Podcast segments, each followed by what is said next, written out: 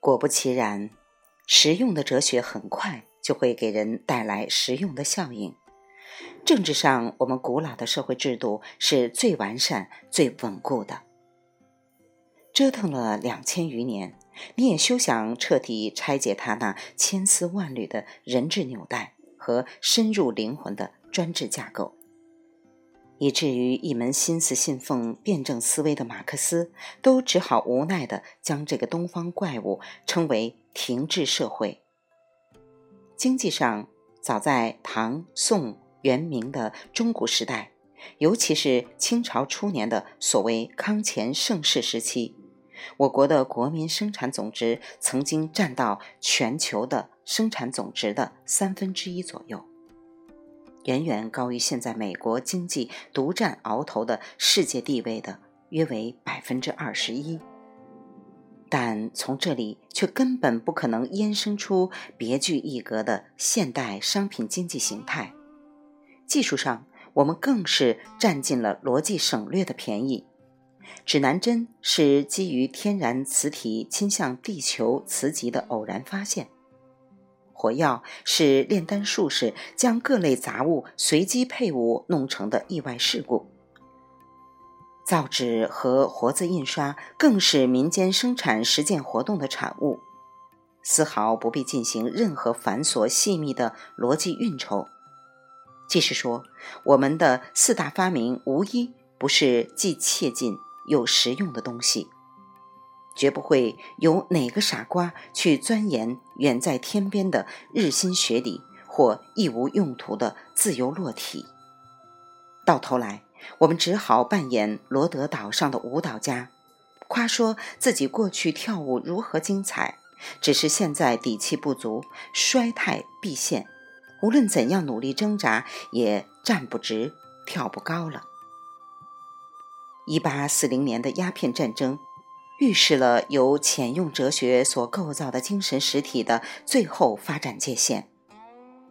一九一九年的五四运动，标志着我们只好断然割舍那个缺乏丰厚底蕴的思想文化传统，一脉古老的文明枯枝，就这样戛然断落。可它的祸根却应该追溯到先前时代，甚或先秦时代以前。想想看，那个发端于皇帝和文王的阴阳辩证理论，一开局就足以解释男人和女人的一切玄奥。对于如此贴近我们的身体发肤的直观哲理，你还能指望它产生怎样长远的精神效应？和逻辑成果呢？哲学原是极深沉的务虚，只有精于务虚的民族，才有望找准务实的方向。须知，人类就是以质质虚存主导体质实存的烟存物，所以，哲学的兴衰似乎一直与文明的兴衰密切相关。西方哲学思潮的涨落与西方历史气运的起伏完全吻合，中国亦然。只是由于中国自古缺乏多项求索的宽松氛围和深向挖掘的逻辑功力，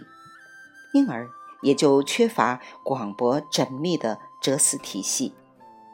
文明的张力到底弱一些。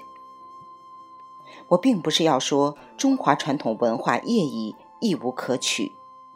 恰恰相反，我倒以为西方的思绪目前实在需要注入一缕新风。但关键在于，我们必须澄清它的合理嫁接点究竟在哪里。倘若我们还是沿袭陋习，急功近利，心浮气躁的，总是忙着去干那些换汤不换药的勾当，那么。即使我们眼下争得了一时的振兴，只怕依然难能持久。鸦片战争以后，最先较系统的介绍进来的西方思想，竟是赫胥黎和斯宾塞所宣扬的社会达尔文主义，或者应该说是严复艺术的天演论，把上列二位的观点有意曲解成这种形象。借以激发我们这个老大昏聩的民族的危机感。一望而知，那又是一个迫切挪用的急救章。五四运动前后，弃旧迎新的新文化烽火，首先由胡适的一封信点燃。可他最终给我们引进的却是杜威的实用主义哲学。再往后，我们又把费尔巴哈式的所谓唯物主义捡起来当作至宝，还发誓要不遗余力地批判一切冠以唯心主义帽子的思辨学说。殊不知，自笛卡尔之后，大多数唯物论者早已沦为哲学外行。他们甚至都搞不明白那些思想大师究竟在探寻什么问题。说来寒心，难道我们真就荒唐到如此程度，居然敢相信那些呕心沥血的唯心大哲全都瞎了眼睛，硬是瞅不着身外的存在？看来。在中国人的管状视野里，只能容下照亮鼻尖的烛火，哪怕远方的太阳正在灼烧我们的胸膛，也还是一样视而不见。如果说过去百余年的救亡运动不允许我们放长眼量，那么今天的中国文人学子总该可以细细品味精神哲学的悠长余韵了吧？纵观人类思想史，真正在哲学上有所建树的人，大都是当时的博物学家或自然科学家。反过来看，在自然科学上做出重大贡献的人，通常也相当谙熟真正的哲学。这是两条腿撑着一架躯干的格局，弄成瘸子，总不便于走得长远。因此，切不要以为仅仅学好了数理化就必然可以把握未来科学的方向，也不要以为单凭追逐时兴的思潮就一定能够跳到时代的前头。须知，西方的学子即便不是全部精读柏拉图或康德的著述，他们的心智深处也濡染着西方哲学的基本精神和氛围。同样。我国的学生即便不太通读孔夫子或老子的说教，其精神底层也残留着东方思想的顽固印记和气息。如果我们真想学习人家的长处，请从这个最深在也最具有决定性的地方着手。牢牢记住，今天的知识照样有厚薄远近之分。